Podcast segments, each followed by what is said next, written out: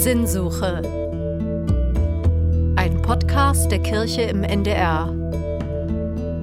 Kalorienreiches Essen und Sex verbinden tatsächlich die meisten Leute, die auf der Straße gefragt wurden, damit, was ist Sünde? Ganz erstaunlich, weil im theologischen Sinne das ja wirklich viel existenzieller ist. Ich bin heute verabredet mit Ole vom Beust und der hat gesagt, dass der Bibelvers, wer ohne Sünde ist, der werfe den ersten Stein, dass das ein Vers ist, der ihn ganz doll geprägt hat. Herzlich willkommen, schön, dass Sie hier sind. Ich freue mich. Ich stelle mich einmal vor, ich bin Susanne Richter, ich bin Radiopastorin bei der Evangelischen Kirche im NDR. Da machen wir Verkündigungssendungen. Mögen Sie sich einmal vorstellen? Gerne, Ole von Beust. Ich bin äh, Jurist, Rechtsanwalt, äh, war lange in der Politik, jetzt Geschäftsführer meiner eigenen Beratungsgesellschaft, halb in Hamburg, halb in Berlin.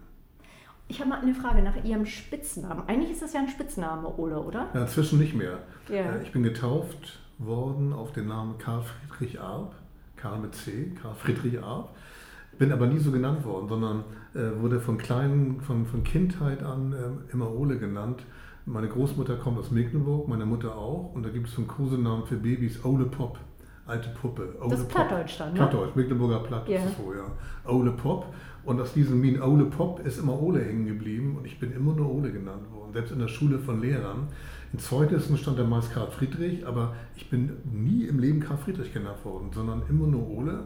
Und ich glaube, mit 16 oder 17 konnte ich dann mal, da musste ich beweisen, dass es so ist, also mit irgendwie Erklärungen von Nachbarn oder wie auch immer, äh, habe ich dann erreicht, dass Ole auch ein, der weitere reguläre Vorname ist. Und jetzt heiße ich Karl Friedrich Arp Ole.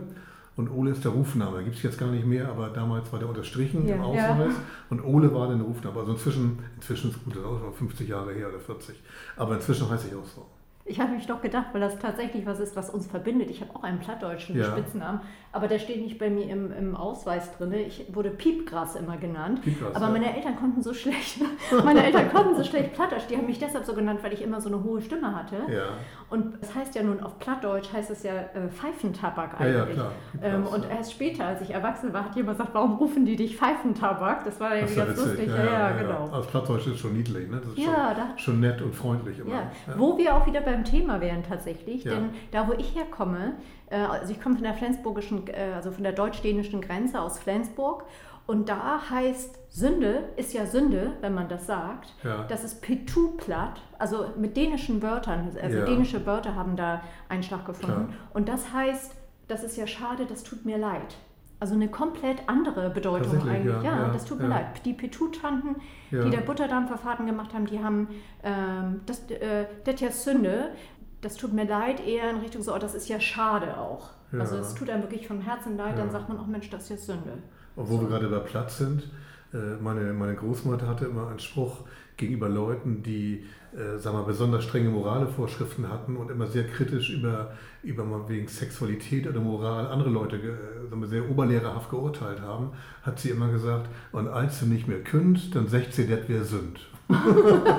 Genau, also da haben wir es wieder. Ja, da haben wir es wieder, weil es tatsächlich ganz oft so im Alltagsgebrauch tatsächlich damit in im Zusammenhang ge gebracht wird mit Moralvorstellungen oder eben mit solchen Sachen, Parksünden, Modesünden oder Ja. sowas. Was, was verbinden Sie mit Sünde als erstes? Das ist schon zweischneidig. Also dieser Spruch, die kleinen Sünden äh, werden sofort bestraft. Oder Kleine die kleinen Sünden straft der Herr er, sofort. ja. der Herr sofort. Äh, damit ist ja nicht die Sünde im philosophisch-theologischen Sinne gemeint, sondern die kleine Unachtsamkeit auch sich selber gegenüber. Das ist ja mehr eine vordergründige, augenzwinkernde Betrachtung. Das ist die eine Seite.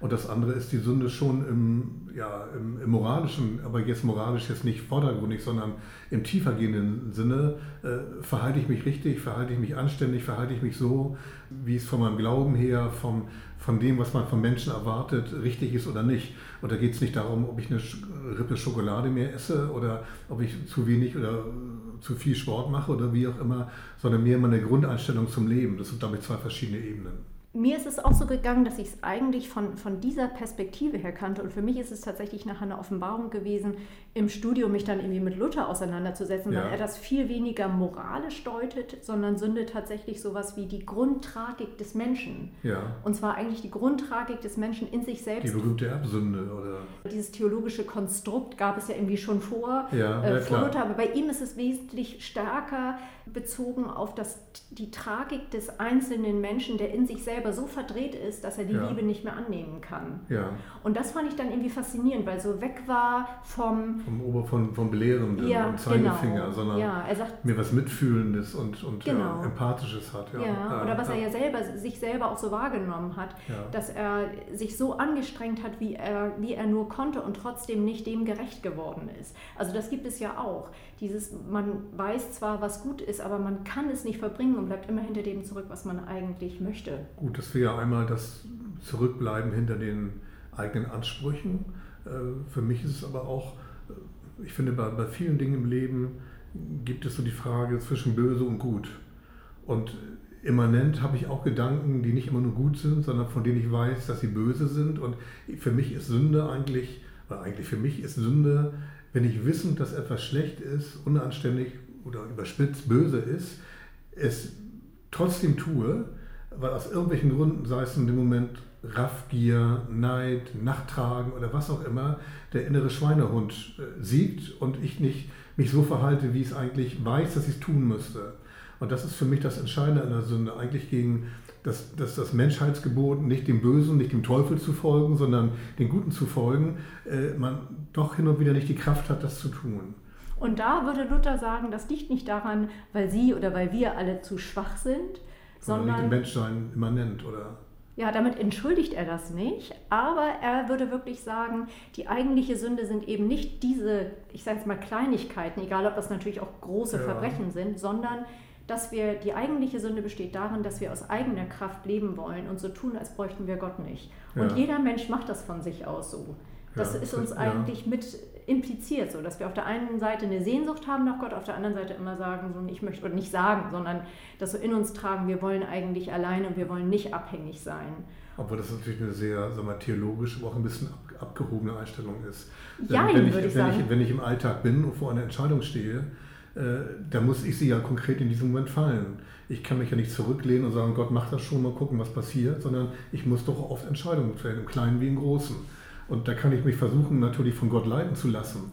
Äh, Aber letztlich liegt die Entscheidung dann, dann doch bei mir. Und ob ich mich anständig oder unanständig, moralisch, unmoralisch verhalte, äh, das ist doch dann meine Entscheidung.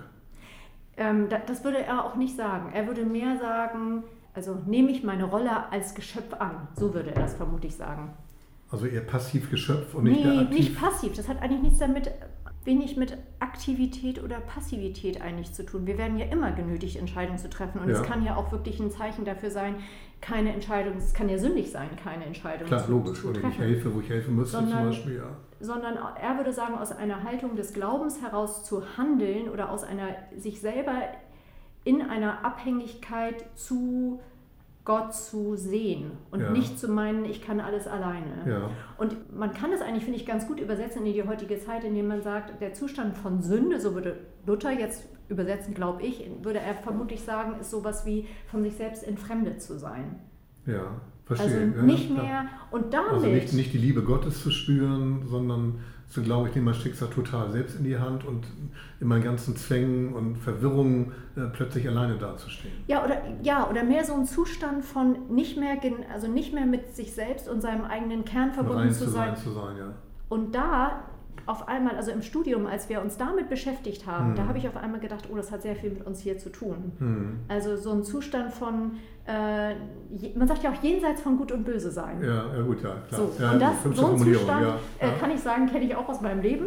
So, also solche, solche Phasen. Also insoweit würde ich sagen, hat das schon sehr viel mit uns zu tun. Und da fängt es an, finde ich, spannend zu werden, wo es nicht mehr sowas ist wie, ähm, ich gucke mir Leute von außen an und, und sage, wie äh, moralisch integer handeln die Ja. oder nicht. Wobei, jetzt schwer zu sagen. Also über andere Leute zu richten, ist mir ohnehin nicht zu eigen, aber mich selber schon. Ich gucke mich selber eher an, verhandle ich, handle ich äh, moralisch oder unmoralisch. Und äh, es ist so schwer, was, was Sie gesagt haben, hat ja schon fast so einen esoterischen Ansatz wieder.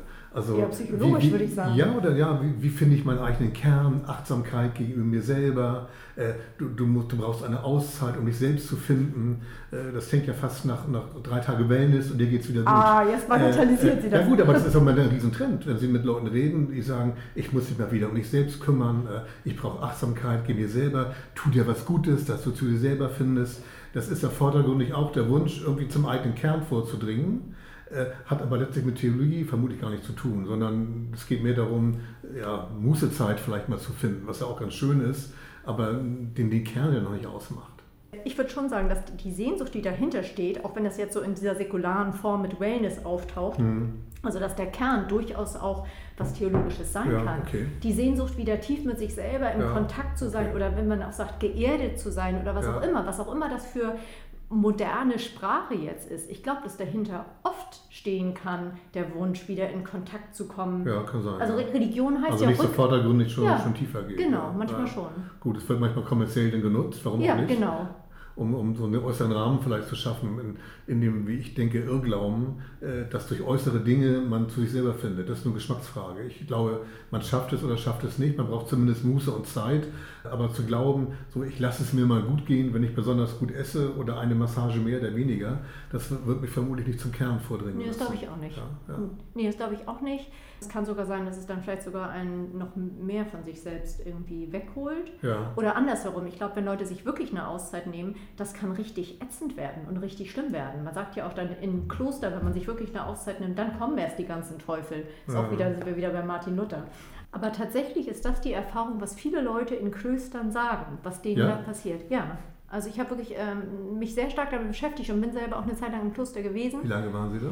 In unterschiedlichen Klöstern unterschiedliche Zeiten. Ich habe eigentlich immer nur so, so eine Woche oder ja, auch mal zwei Wochen. Ich habe auch mal in einer Kommunität mitgelebt, äh, wo die Gütergemeinschaft hatten. Ja. Und da wurde dann auch angeboten, dass man Zeiten der Stille haben kann oder dass man ganz schweigt. Ich habe auch ja. mal eine Woche Schweigen und Fasten gibt gemacht. Schweigeorden, ne? Ja, genau, das gibt es auch, ja. Also die, die Klöster, die ich jetzt besucht habe, sind stark ausgerichtet auf Besucher, die von außen kommen. Okay. Dass Manager dahin kommen, eine Zeit lang eine Auszeit nehmen und sich über Leitungsfragen Gedanken machen und sowas mhm. alles.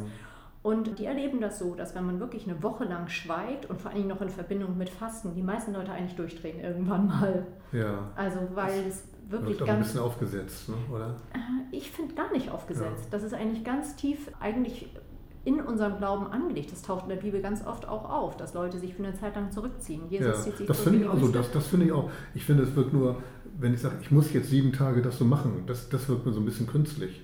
Äh, ich habe auch Zeiten, wo ich sage, ich möchte einfach mal total meine Ruhe haben und gehe dann drei Stunden spazieren. Oder bei mir ist das beste Mittel gegenüber Drehtheit, mich einfach aufs, aufs Bett zu lesen, von mir aus Donald Duck zu lesen, Glas Rotwein zu trinken, zu dösen, zu schlafen und einfach mal die Gedanken schweifen zu lassen. Aber eine Woche lang will man ein bisschen Fille. Ja, Rotwein dürften Sie wahrscheinlich im Kloster nicht. Oder seine, na gut, okay. Wahrscheinlich ist es oder, warmes Wasser, ja. Ja, obwohl manchmal gibt es ja schon noch Alkohol und Bierbrauen. Ja, gut, ich, ich will jetzt auch gar dem, dem Rotwein das Wort reden, aber so ein Glas ist schon ganz nett. Also es geht, da geht es auch tatsächlich nicht darum, dass, dass man das muss. Keiner muss ja irgendwas, okay, sondern ja. es gibt, glaube ich, Phasen, wo Leute sagen, sie möchten für sich so eine Zeit so okay, festlegen. Ja. Also ich habe zum Beispiel mit dem Chef von, von Obstalblumen gesprochen, ja, von der Hotelkette.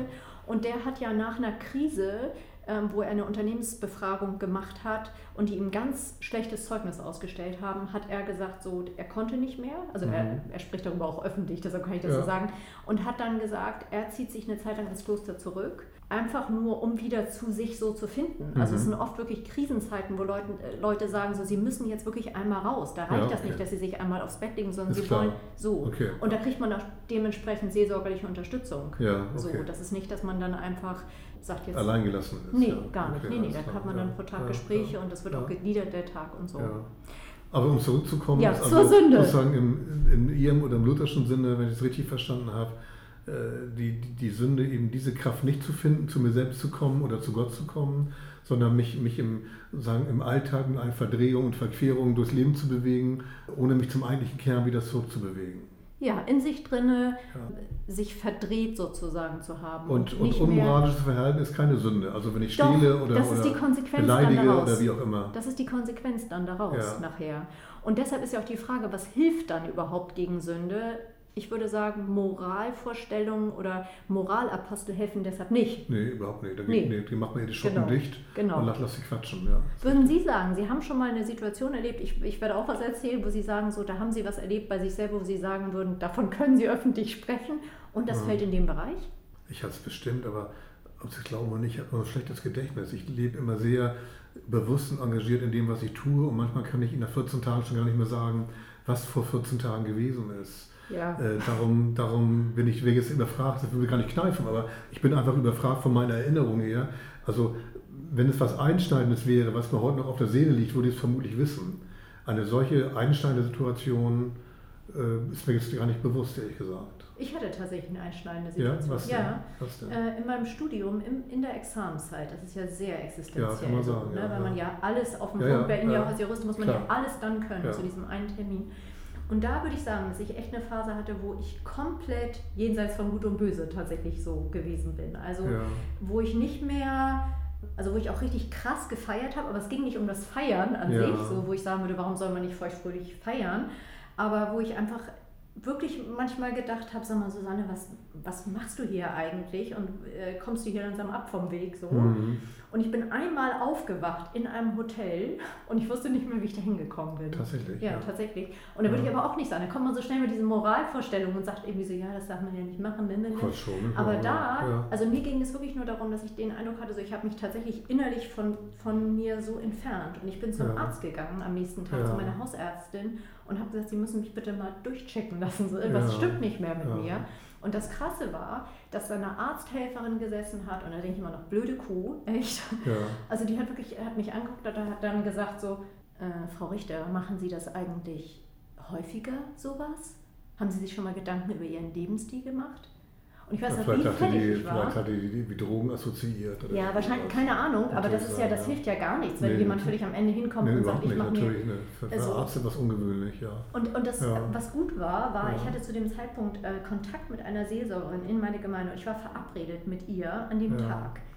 Und das Krasse war, ich habe nach diesem Erlebnis, habe ich nur gedacht, oh, oh Mist, jetzt muss ich auch noch Ja. zu ihr hin. Und sie ist wirklich so gewesen, ihre ganze Haltung, ihre ganze Haltung war komplett Erbarmen. Also sie Ja. war so, Toll, ja. man merkte einfach nur an ihr, es tat ihr wirklich Ja. von Herzen leid, mich so zu erleben. Ja. Und das hat mir geholfen. Ja. Und da habe ich dann echt gesagt, so jetzt, ich übernehme Verantwortung danach. Also ich muss ehrlich sagen, also das habe ich selber noch nicht so erlebt. Ich, bei mir ist es eher so, dass wenn ich unter, unter starken Druck oder Belastung stehe, und das meine ich jetzt gar nicht irgendwie selbst arrogant oder ich unglaublich diszipliniert und analytisch relativ scharf bin.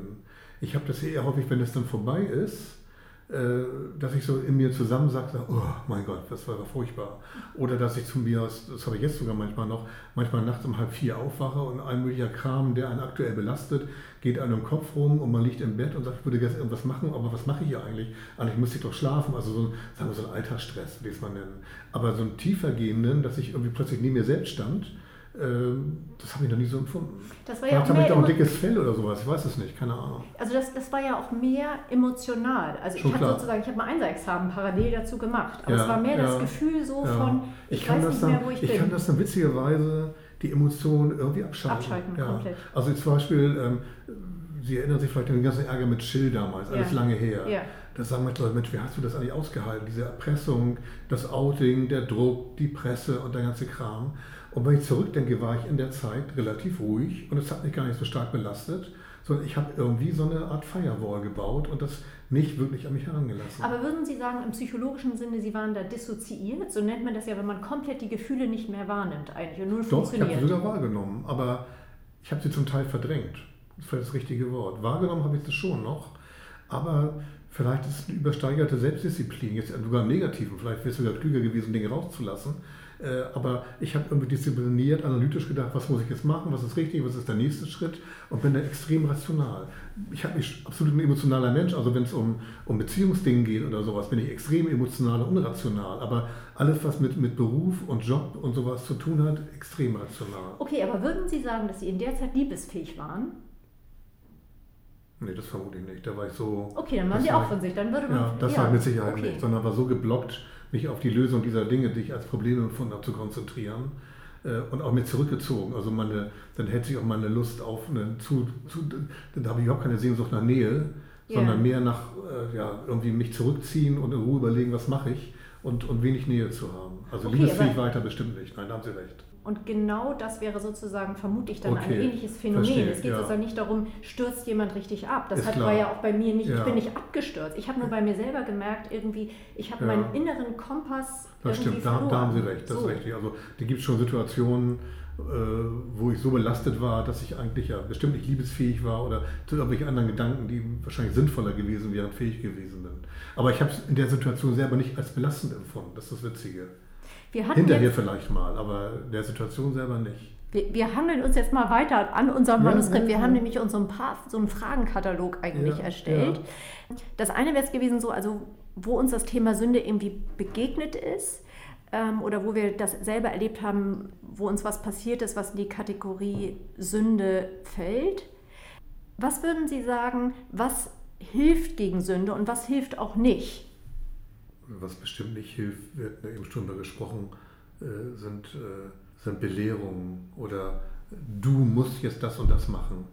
Äh, denn das weckt ihr die Abwehrhaltung und das ist, glaube ich, ja, Gebote im, Sinne von du musst jetzt das und das tun, das hilft nicht. Was hilft, ist vermutlich wirklich einmal die Erkenntnis zu haben, dass man in einer schwierigen Situation ist. Das muss man selber erstmal wahrhaben. Das ist wichtig. Und ganz blöde, ich glaube, regelmäßige Muße ist nicht schlecht. Damit meine ich jetzt nicht die Woche im Kloster, das wäre mir schon zu lang, aber dass ich mir auch selber plane, bestimmte Zeiten, wo ich sage, jetzt mache ich mal nichts. Also ich, es gilt ja immer so ein bisschen so, Muße ist gleich Faulheit und äh, nichts tun ist Faulheit. Und ich, ich glaube, Muße und einfach die Zeit haben, nachzudenken oder auch was, was zu lesen und vom Alltag losgelöst mal irgendwas zu machen, was, was den Kopf frei macht, äh, das bringt eine ganze Menge.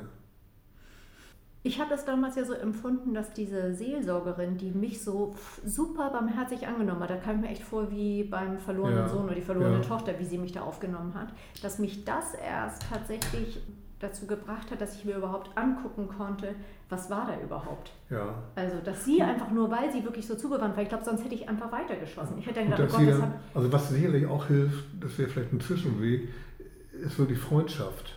Äh, wenn Sie jemanden haben, mit dem Sie so etwas besprechen können und wissen, der gibt Ihnen einen uneigennützigen in sich in sie hineinversetzten Rat. Das muss aber kein Seelsorger sein nee, oder. Psychologe, nee. sondern nee, kann auch eine gute Freundin und Freund genau. sein.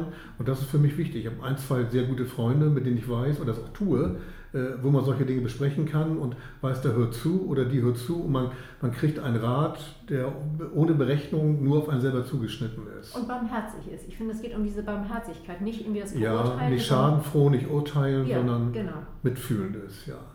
Ich habe meinen Konfirmanden deshalb eigentlich immer gesagt, sie brauchen nicht die zehn Gebote lernen.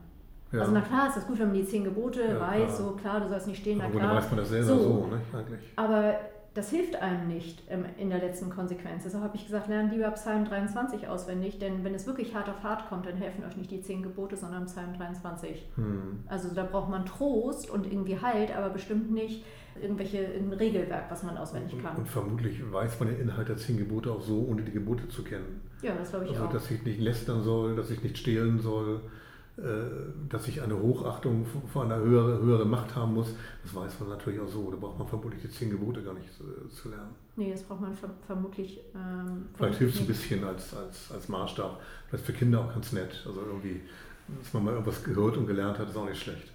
Was halten Sie von der Institution Beichte? Oder haben Sie das schon mal gehabt, dass jemand gebeichtet hat? Bei Ihnen vielleicht sogar?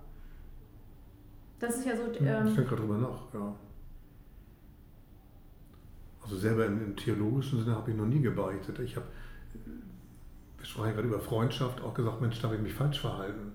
Und, und auch versucht, das loszuwerden und darüber zu sprechen. Das schon. Von der Institution halte ich irgendwie nicht so viel. Es ist nicht so mein Ding, bei wildfremden Menschen äh, mich, mich äh, wie soll ich sagen, moralisch zu entleeren. Das ist, aber jeder wie er will, Gottes Willen, nur für mich ist das nichts. Es gibt ja auch die Institution das Beichtgeheimnis, was ja die ja. höchste, sozusagen die, die Ja, finde ich auch toll. Wenn man, ist. wenn man keine Freunde hat, die man alles erzählen kann, ist es gut. Aber ich habe die zum Glück. ja, okay, oder weil es. Und das ist meist nicht, und es ist im Regelfall auch nicht die Partnerin oder der Partner, wenn man auch da nicht alles erzählt, vermutlich. Äh, aber es gibt schon ein, zwei Leute, wenn ich weiß, da kann ich total über Mal 99 Prozent kann ich reden, 1 Prozent vielleicht nicht. Aber 99, und das, das, das reicht mir persönlich. Bei mir hat mal jemand gebeichtet, ähm, kann ich jetzt auch erzählen, weil ich den Namen natürlich nicht äh, ja. nenne. Und das war ganz faszinierend. Äh, ein Priesterkandidat, ja. ähm, der extrem, extrem moralisch war tagsüber. Ja. Ähm, tagsüber. Und, tagsüber. Und nicht. Und sehr, sehr verurteilend auch. Absolut frauenfeindlich und ganz hart äh, gegen Homosexuelle immer ins Gericht äh, gegangen ist. Und der kam nachts zu mir ähm, und hat äh, gebeichtet, dass er homosexuell ist. Ja, das haben sie mir war nicht ganz Und, selten. Nee, ist nicht Ja, ganz das ist schöner, wieder ein schöner Spruch, das haben wir. Der größte, die größten Feinde der Elche waren früher selber welche. Also, Und, und das Interessante war, dass er das als Beichte erlebt hat, dass er sagt, ich bin schwul. Und Ja. ich habe das als Beichte erlebt, dass er seine eigene Natur so zerstört hat. Also dass er das nicht leben konnte.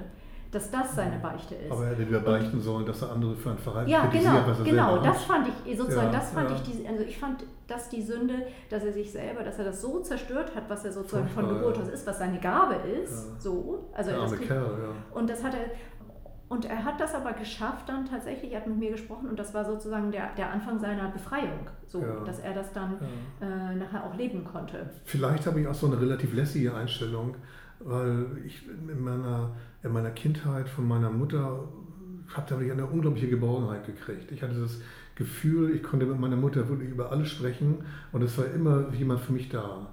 Und dieses, dieses Grundvertrauen, sowohl irgendwie, man wird nie fallen gelassen und dieses Grundvertrauen, ich kann alles erzählen, äh, das hat mich unglaublich geprägt und hat mir so eine gewisse innere Ruhe gegeben, auch wenn ich sage, ich, kann, ich habe ein, zwei Freunde, mit denen ich über alles reden kann, dass mich das gar nicht so belastet, weil ich irgendwie so ein, so ein Urvertrauen bin und glaube, das meine ich jetzt gar nicht, ja, klingt vielleicht blöd, ich habe das Gefühl, dass ich einigermaßen mit mir im Reinen bin.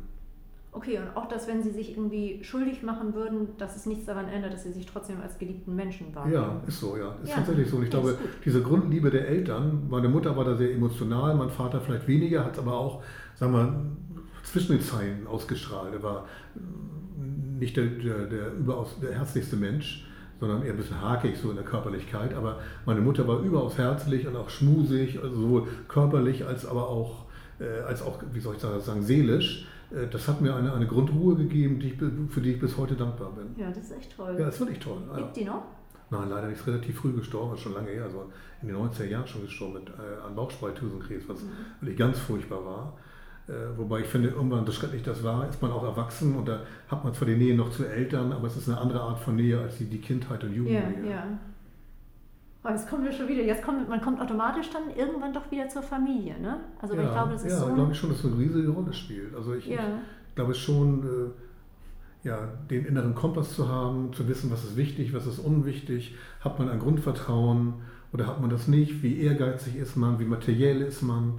Solche Dinge äh, sind unglaublich stark von der Erziehung abhängig, da bin ich mir ziemlich sicher. Oder auch von den Genen, das weiß ich nicht, was da eine Rolle spielt, aber vermutlich mehr Erziehung. Und trotzdem glaube ich, dass man das auch später auch noch lernen kann. Das glaube ich auch, das ist Also, schwieriger einfach. ja, ja, es ist, glaube ich, ein bisschen ich schwieriger, Ja. aber dass Freunde einem sehr stark irgendwie auch vermitteln können, so du bist in Ordnung, auch wenn du Sachen vergeigst. Ja. Oder ich sage es mal so, wie man hier im Norden sagen würde, du kannst was verkacken sogar. Ja, so. Man kann einfach auch mal richtig daneben liegen und man ist, bleibt trotzdem in Kontakt und in Beziehung und wird nicht fallen Ja, gelassen, so die ja. Erfahrung. So, jetzt haben Dann mal Sie, zurück an Sie. Beichten Ja. Sie denn immer wieder?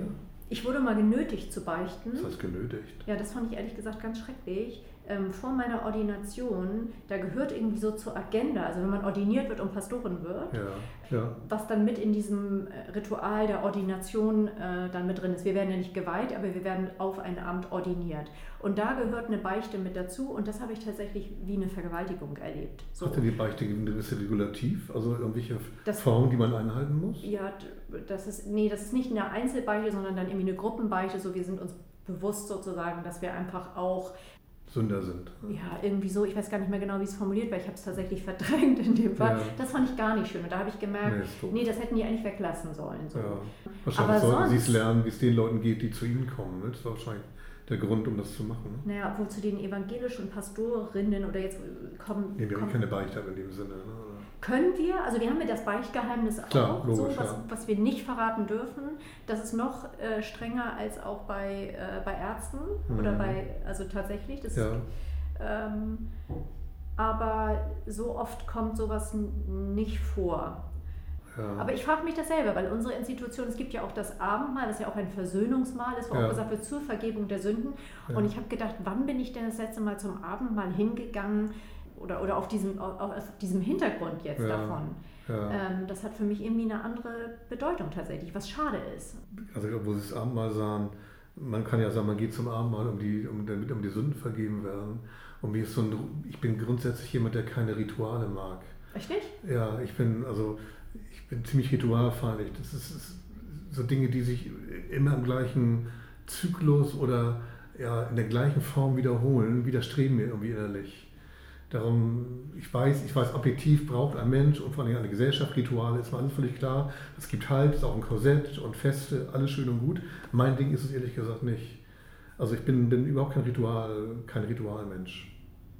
Also ich können Sie fragen, wie, wie, wie könnten Sie an die Politik gehen, wo ja Politik voller Rituale ist? Aber Echt, sind das so viele? Unglaublich viele, ja. Sagen wir Also allein im Parlament, wie Debatten ablaufen, Ach, Spielregeln okay. wieder okay. sind. Äh, oder als Politiker sind Sie ja darum, wenn Sie eine herausragende Position haben, gefordert, an Ritualen teilzunehmen. Es gibt äh, immer die gleichen, äh, was weiß ich, Jubiläen, Feste, Veranstaltungen, äh, die sich wiederholen. Also, was weiß ich, in, in, Köln müssen Sie vermutlich als Bürgermeister zehnmal zu einer Karnevalssitzung gehen im Jahr. Ja, okay. Oder als Hamburger Bürgermeister gehen Sie zum, äh, zum, zum Ehemann Kaufmann und zum Jahresempfang der Handwerkskammer und äh, zum Konsularempfang und, und, und. Und immer ist es der gleiche Ablauf und immer, sag mal, gut, ein paar neue kommen, ein paar alte gehen, aber 80 Prozent immer die gleichen Leute, alle lieb und nett, also nicht irgendwie unangenehm, aber es ist immer dasselbe. Also das schon wieder fast zwanghaft ist. Schon wieder so. zwanghaft ja. und ich weiß, es gehört dazu, ich will mich auch gar nicht darüber überhöhen, nur ich selber habe mich immer überwinden müssen, weil für mich ist dieses, dieser gleichmäßige Ablauf von wiederkehrenden Dingen äh, ist nichts und mir ist das Armband, ich bin auch kein großer Freund von Symbolik, mir ist es einfach zu symbolhaft. Aber ich überlege gerade, weil Sie jetzt über, über die Politik sprachen, da gibt ja. es ja auch dieses Phänomen Politiker, wenn sie zusammen essen, damit äh, zeigt man eigentlich, ne, wenn irgendwie Angela Merkel irgendwo hinfährt und mit, äh, mit einem Präsidenten oder so zusammen isst, ist das ja. ein Zeichen von, ähm, wir sind uns gut. Ehrlich gesagt, das ist ganz furchtbar. Da sitzen sie Stunde um Stunde, essen abends meist lange und hocken da ewig. Ich finde find das alles völlig absurd. Aufgesetzt, oder? Völlig aufgesetzt. Okay, aber dass Sie das, würden Sie sagen, dass privat kann man das doch schon nachvollziehen, dass es was Versöhnendes hat, zusammen zu essen, oder? Man lädt doch niemanden zu sich ein. Ja, und mit Leuten, die ich lange kenne und mag. Okay. Das andere, die, die andere hat mir eine Arbeitsbeziehung, das sind ja keine Freunde. Und so wichtig die sind für einen und äh, so wichtig die Zusammenarbeit ist, es geht mir jetzt noch so, also geschäftlich, dass ich versuche, die ganzen Essen zu vermeiden. Dann passen Sie auf, kommen Sie ins Büro, trinken einen Kaffee oder einen Tee zusammen und haken die Dinge ab und gut. Ja, genau. Aber dann dieses das ähm, gemeinsames Essen, dass das irgendwie was Verbindendes haben kann und was Nährendes haben kann. Also ich stehe total auf Symbolik als Theologin, aber ja, interessant, dass Sie das anders. Nee, ich, ich also, esse auch gerne, ich koche nebenbei auch ja. gerne. Und mit Freunden zusammen zu essen und zu kochen, wobei es ging mir schon meiner, meiner früher schon so, ich bin auch immer gefürchtet, dass ich immer der Erste war, der gegangen bin, äh, weil so nach zwei Stunden mag ich nicht mehr. Finde ich jetzt, jetzt gut. Wir waren ja davon gekommen bei der Frage, was ja, hilft uns, was Ritual hilft gegen Sünde? Und dann sind wir zum, Ab dann sind wir zum Abendmahl gekommen, wo ja es heißt, dass das Christi Blut für klar. dich gegeben, ja, ja, wo wir schon wieder beim Kreuzestod dann sind, was ja, ja auch worüber ja auch gesagt wird, dass es geschehen zur Vergebung der Sünden, ja. was ja wirklich abgefahren ist. Was verbinden Sie damit? Was würden Sie sagen? Können Sie dem irgendetwas abgewinnen? Das ist ja auch eine krasse Sprache eigentlich auch. Ja, finde ich auch sehr martialisch. Also die, die, dieses Bild der Kreuzigung und dass, dass jemand sein eigenes Leben opfert, ja, um, um, um die Menschheit zu erleichtern, das finde ich schon faszinierend auf der einen Seite. Aber dieses so zur Vergebung der Sünden, das ist mir auch schon wieder zu, zu pauschal irgendwie. Damit kann ich nicht so viel anfangen. Also für mich hat das Kreuz eine unglaublich hohe suggestive Symbolkraft. Es ist einfach ein, ja, ein unglaubliches Symbol, was, was mich schon irgendwie, irgendwie innerlich anfasst. Äh, da mögen Sie dann ein Symbol. Ja, ja, ja. nebenbei auch wegen seiner Schlichtheit. Okay. Äh, viele Symbole sind ja äh, unglaublich kitschig und mit vielen, mit vielen Dingen verbunden. Dieses schlichte Holzkreuz und dieses schlichte Kreuz in, in seiner Schlichtheit mit der ganzen Bedeutung, die drin steckt, das finde ich faszinierend, weil es ein völlig unterkühltes Symbol ist. Es ist ja kein, es gibt ja andere Symbole, die, was weiß ich, mit mit Fanfaren und Pauken und, und Sonnen und Rauch und weiß der Henker was ist. Und dies ist ja in, in seiner Schlichtheit geradezu erschlagend. Jetzt äh, ohne das finde ich toll. Ohne Anspruch auf Vollständigkeit, was würden Sie sagen, ist die zentrale Bedeutung vom Kreuz für Sie? Also weil Sie sagten, diese, also dafür steht das. Oder ein Wort. Ja. Opferbereitschaft. Ah, okay. Also Hingabe. Hingabe, sozusagen. Hingabe ja. ist besser. Hingabe, ja. ja. Totale Hingabe. Und auch Demut, dass man es über sich ergehen lässt, diese Qual, wissend, man tut was Richtiges.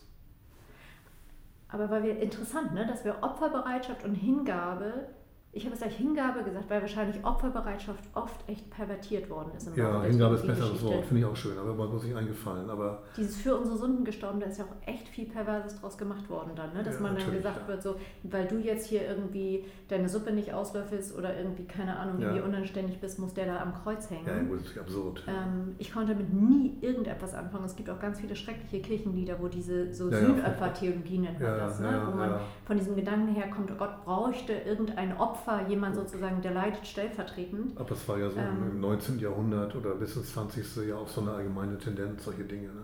Man, Wenn es nicht im Glauben war, auch meinetwegen Soldaten, die glorifiziert waren, weil sie ihr Leben gaben für andere, das hatte ja alles so, so, so eine eigenartige Form einer masochistischen Weihe irgendwie. Ja, man würde jetzt, glaube ich, eher sagen, für unsere Sünden gestorben. Das Einzige, wie ich das deuten kann, ist, dass ich sage, okay, die, dadurch, dass er stirbt, können wir sagen, dass wir selbst im Tod nicht verloren sind. Ja. Also so, dass Gott auch im Tod ist. Ja, so. Ja. Und dass der Tod keine Zone mehr ist, wo man von Gott getrennt ist. Und in dem Sinne, wenn man sagt, Sünde ist Trennung von Gott, dann ist sozusagen der Tod damit nicht mehr eine Zone, wo wir alleine gelassen sind. Sowas, damit kann ich das anfangen. Aber mit den anderen Sachen finde ich es auch krass. So vergeben für unsere hingegeben für unsere Sünden ist sonst daraus, da kann man viel Übles mit ja, anrichten, pädagogisch. Find, ja, absolut. Ja. Ja. Aber ein Märtyrer für eine, für eine gute Sache zu sein, ist auch was Faszinierendes. Also äh, jetzt mal weltlich gesprochen, wenn jemand sagt, ich, ich, egal was ist, dann sterbe ich eben, dafür, jetzt mal unabhängig von der Frage, ob, man, ob nach dem Tod was gibt und so weiter, aber äh, zu sagen, mich kriegt ihr nicht klein, also hier den Römern zu zeigen oder den, was weiß ich, den Verrätern zu zeigen, mich kriegt ihr nicht klein, sondern ich trage das mit Würde und selbst in, in der Qual noch die Würde auszustrahlen, das finde ich auch faszinierend. Hat was Faszinierendes, aber es ist auch gefährlich. Also ich, ich drehe es mal um.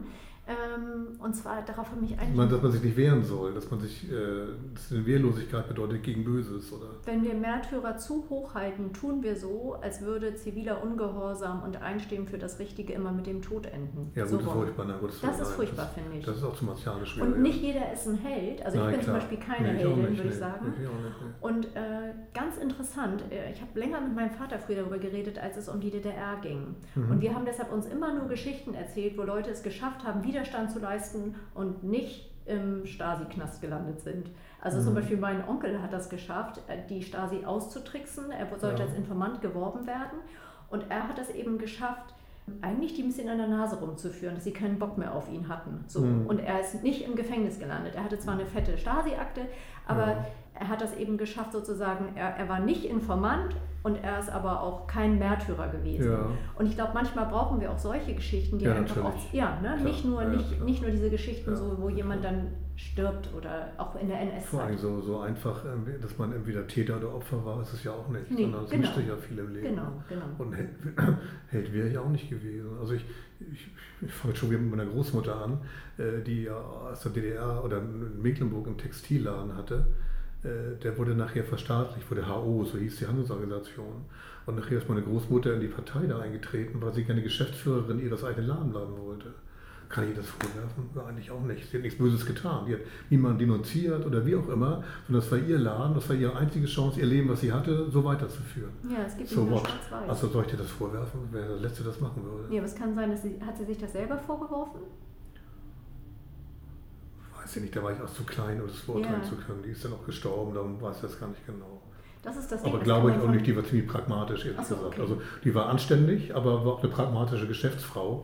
Und ich glaube, solche zermürbende Gedanken hat sie sich gar nicht gemacht. Wir hatten hier auf unserem Zettel auch noch die Frage, ähm, wer aus unserer Sicht einmal zur Beichte gehen sollte. Ich habe irgendwie noch gedacht, wie konnte ich so eine blöde Frage stellen? Stimmt. Weil ein, das ist total moralisch. Ja, finde ich auch, finde ich auch eine ja, ne? Also nicht, ja. dass ich die Frage stelle, ja. aber von jemandem zu fordern, du geh mal zur Beichte. Nee, mehr im übertragenen Sinne. Ja, gut, aber man hört sich ja selbst damit auch. Sagen, du musst zur Beichte, schon, ne? ich nicht.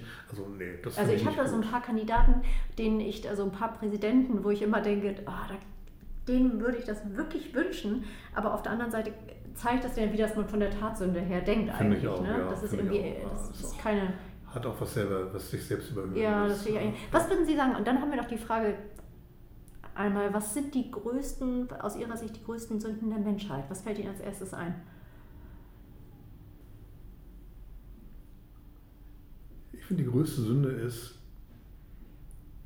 wir hatten am Anfang darüber gesprochen, Böses zu tun, wissend, dass es böse ist und sich bewusst über, über, über das Gute und, oder die Moral hinwegzusetzen, wissen dass, wissen, dass es böse ist. Okay, aber jetzt, was denk, an was denken Sie konkret? Also wenn Sie sagen, Beispiel. was waren, ja, Konkretes wirklich ein Beispiel. Ich glaube, dass diejenigen, die jetzt meinetwegen äh, die, den Holocaust und die Nazizeit verleugnen, genau wissen, dass es so war und es trotzdem tun, weil sie Spaß und Freude am Bösen haben. Das sind nicht, die glauben nicht wirklich, dass es nicht war. Und die wissen auch, dass es übel und, und, und menschenverachtend gewesen ist. Und machen es trotzdem, weil sie fast eine Art erotische Befriedigung am Bösen finden. Ich und ich kann es auch überhöht sagen, äh, wissend dem Teufel zu folgen. Äh, das, das ist für mich das, das die größte Sünde, die es gibt. Ich habe ich hab gar nicht so sehr an die Zeit jetzt gedacht, aber ich habe auch an den Holocaust gedacht. Also so völliges in eine, in eine vollkommen schlimme Richtung zu gehen und einfach jegliche Form von Ja. innerem Mitgefühl sozusagen abzutöten. Ja, und Leute wissen es, wussten es ja trotzdem. Ja, nicht Ja. umsonst haben die Nazis ja auch versucht, das zu verschweigen. Es ist ja nicht so, dass es nicht man gebrüstet hat, sondern die haben ja versucht, das relativ geheim zu machen. Die haben ja nicht gesagt, die Juden werden deportiert und dann werden sie umgebracht, sondern die werden im Osten neu angesiedelt, aber äh, sie belasten uns nicht, kriegen ein neues Leben, weil sie natürlich wussten, dass die Mehrheit der Bevölkerung das als unmoralisch und schlecht empfunden hätten. Äh, und die es gemacht haben, haben es auch gewusst. Da bin ich mir ganz sicher. Jeder hat ein Gewissen. Äh, und sich drüber hinwegzusetzen aus irgendwelcher Verblendetheit wissend, ja, wirklich wissend dem Bösen zu folgen und mit einer gewissen, fast erotischen Freude, äh, ich, das finde ich das Übelste von allen. Also ich glaube, zur damaligen Zeit dieses ist als was Normales anzusehen, das ist eben so. Also diese Zitate kenne ich auch aus meiner Ja, aber das ist aus Großelterngeneration. meiner Sicht eine Selbstbelügung. Die Ja, haben na genau klar, gewusst, genau. dass es nicht so ist. Sondern Genau. haben, waren zu feige, was ich niemanden übernehme. Nochmal, wer soll ein Held sein? Aber hinterher dann so zu tun, das war eben so und da musste man mitmachen, ist natürlich auch wieder Quatsch. Ne? Aber ich glaube, das ist das, was diese, das ist das, oder das ist das Gefährliche ja auch, also das ist ja so eine kollektive Sünde eigentlich ja gewesen. Ja, Nicht nur in Deutschland, sondern es hat es ja auch in anderen Ländern ja, irgendwie auch noch wenn- gegeben. Und diese wenn- Dynamik, die dahinter Ja, steht, wenn das, wenn das Böse nicht mehr als böse apostrophiert wird und auch, sagen wir, bestraft wird, äh, dann ist eine große Gefahr, dass es sich lawinenhaft entwickelt. Das glaube ich schon.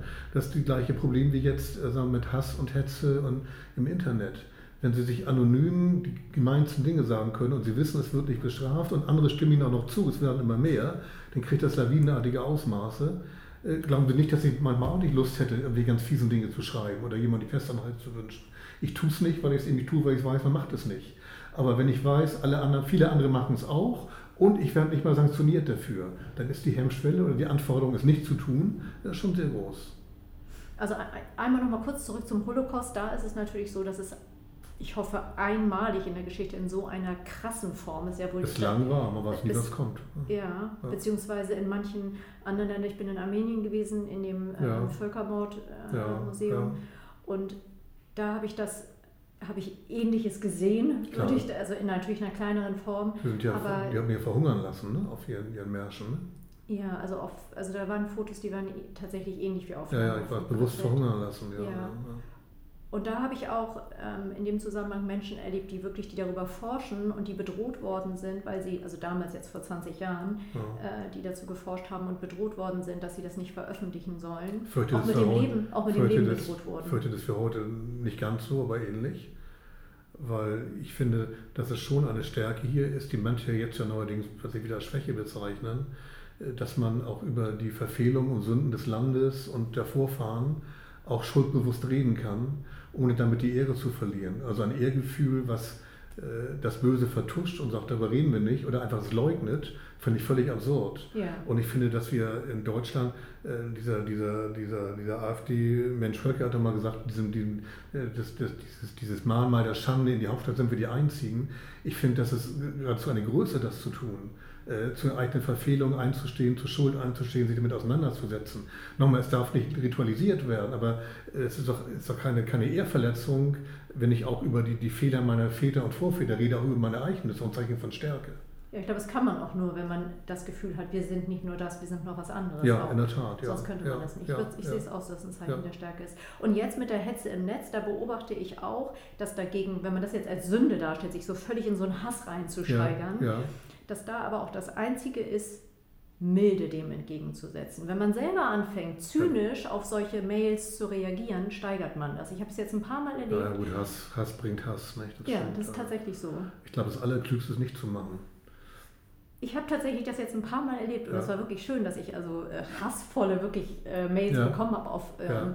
auf Sendungen hin und dass ich dann wirklich Schön. milde reagiert habe und da stand darunter irgendwie noch so ähm, Gottes Segen wünsche ich Ihnen verrückt, aber es war eben fies gemeint, glaube ich tatsächlich. Ja, Und dann habe ich geantwortet, habe mich bedankt für den Segen Ja, ja. und so, aber war bewusst milde und da musste ich mich richtig, richtig, richtig zusammenreißen und klar. sagen, dass das jucken die wirklich- Finger, ne? Klar. ja, ähm, und das hat aber wirklich dazu geführt, dass wir echt uns runtergepickelt haben. Wir haben ein paar Mal hin und her geschrieben, wir waren immer noch unterschiedlicher Meinung, aber es war mit Respekt am Ende. Da habe ich gedacht, oh, das Immerhin, hilft wirklich, ja. das funktioniert so. Das ist, glaube ich, das Einzige. Ich habe auch mal gesehen, ich glaube, Frau Künast war das, jetzt nicht dieses Gerichtsverfahren, sondern dass sie die Leute, die sich mit Namen äh, äh, bei ihr gemeldet hatten und auch solche Hassmail hatten, zu Hause besucht hat. Und die waren völlig baff, als sie da, habe ich mal im Fernsehen einen Bericht gesehen, das fand ich toll. Also ich weiß nicht, ob ich dazu Zeit und Lust hätte, äh, aber zu sagen, jetzt gehe ich mal hin und rede mit den Leuten und nachher war es genau, wie sie gesagt haben, irgendwie war denen auch der Giftzahn gezogen und äh, nicht, dass es beste Freunde wurden, aber die Aggressivität war draußen. ja, wenn man die Person dann sieht und nicht mehr Ja, einfach nur ja, so, dass genau die eigene die. Fratze Ja, oder ja, so ja, Ähm, vor Augen hat. Dann, wir, wir sind schon, wir kommen schon bald, wir sind bei den größten Sünden der Menschheit und nun wird am Ende alles gut und ob es am Ende ein Weltgericht braucht. Was meinen Sie? Also es gibt genug Sünde in der Welt und Ja, ja. Kann, kann es einfach, können wir so in die Ewigkeit eingehen oder brauchen wir irgendeine, Sie sind ja auch nun Jurist. Ja, ne? na gut, aber das ist ja eine irdische, äh, das ist eine irdische, ja, weiß ich nicht, Gerechtigkeit, irdisches Recht. Ich, ich glaube nicht an so ein Weltgericht. Ich glaube tatsächlich, dass die Sünden, die man begeht, äh, zu Lebzeiten bestraft werden. Jetzt nicht bestraft im strafrechtlichen Sinne, sondern auch mit schlechtem Gewissen, mit Unzufriedenheit, mit Gewissensbissen und so weiter. Und dass es irgendwo nochmal eine, eine noch höhere Instanz gibt, äh, äh, bis auf die Spitze getrieben, die Himmel und Hölle zuweist, daran glaube ich nicht. Okay, das ist aber nun sehr, Gut, sehr bildlich. ja, sehr bildlich. Ja, aber ich glaube auch nicht, dass es nach dem Leben nochmal so eine Bilanz gibt. So ein was gibt So eine Bilanz. Äh, Ja. Was hast du gut und was schlecht gemacht, dass man irgendwo vor seinen Richter tritt, äh, der dann einen bewertet für das, was man gemacht oder nicht gemacht hat. Nee, so bildlich glaube ich das nee. So, so, also so Ja. wie in so einem Bilderbuch, wie man das Ja. früher so Hieronymus Bosch-mäßig Ja, ja, genau, ja. Okay, aber wenn man jetzt mal absieht von Hieronymus Bosch, würden Sie sagen, wir können einfach so, also wir sitzen dann, ich sage es mal ein bisschen krass, mit Adolf Hitler zusammen auf einer Wolke? Die Frage ist, ob er auf der Wolke sitzt oder nicht. Ich bin da skeptisch. Ich, habe zwar einen eher kindlichen, naiven Gottesglauben, aber mein, Das, Das- ist auch Bildsprache, ne, bei mir. Ich meine jetzt ist mir schon klar, aber das ist schwer zu sagen. Ich bin da selber so hin und her gerissen. Ich, ich, ich glaube an irgendeine, oder ich will daran glauben, dass es eine gewisse Unsterblichkeit der Seele gibt. Auch deshalb, weil die Menschen, die ich liebe, zu wissen, mit dem Tod ist, das, ist die Liebe weg, die ich gehabt habe, das finde ich furchtbar. Also als meine Mutter gestorben war, der, der Gedanke, ich sehe sie im bildlichen Sinne nie wieder. Die, ist zwar am Herzen, aber es gibt keine Möglichkeit, jemand, den ich geliebt habe, der ist für immer weg. Der Gedanke ist mir so unerträglich, dass ich mir daran etwas entwickle, zu sagen, da muss doch irgendwas sein, was dann wieder zusammenführt. Aber das ist sagen wir, eigentlich der einzige Gedanke, der mich treibt an, an, sagen wir, mal, irgendeine jenseitige Vorstellung. Aber an, an, an Weltgericht, ich, ich glaube da eher an die Kraft sagen wir, der Vernunft, des Gewissens oder wie auch immer. Und beim Weltgericht bin ich skeptisch. Ja, Weltgericht im bildlichen Sinne, damit kann ich auch tatsächlich nichts anfangen, so Hieronymus Ja. Bosch-mäßig. Was ich aber einen schönen Gedanken finde, ist, dass Sachen vollendet werden, in dem Sinne. Also so, äh, es gibt ja wirklich Situationen, wo Menschen sterben, wo einfach ganz viel offen bleibt Hm. Ähm, oder ganz unerlöst sterben. Ja, So. ja. Ähm, und sehr viel Zerstörung irgendwie zu Lebzeiten angerichtet haben oder selber Opfer von sehr viel Zerstörung geworden sind und was nicht ausgesöhnt werden konnte. Ich habe schon so eine Vorstellung davon, dass es sowas wie eine Vollendung dann gibt. Hm. Bin ich Vielleicht vielleicht, sowas. da bin ich vielleicht prosaischer und vielleicht gibt es die im Gedächtnis der Lebenden, dass sie dem verzeihen und das zu Ende führen im Gedanken, was offen geblieben ist. Aber an eine, an eine, an eine spätere Vollendung glaube ich ehrlich gesagt nicht. Bei Rilke gibt es das ja, dass der letzte Ring offen bleibt, zu Lebzeiten hm. und später geschlossen wird. Hm. Ich, ich bin der Prosaischer, tut mir leid. Also ich baue darauf, diesen ja. letzten Ring gibt es. Aber wir werden sehen. Mögen, mögen Sie recht haben, wäre ja, schön. möge ich recht haben. Herzlichen Dank, Ole von Beuys. Haben ja. wir noch irgendeine Frage vergessen? Ich glaube nee, nicht. Ne? Ich glaube, wir haben es aus, ausführlich gemacht. Herzlichen Dank, dass Sie sich so gerne, Zeit klasse, sehr gerne, ja. Ein Podcast der Kirche im NDR.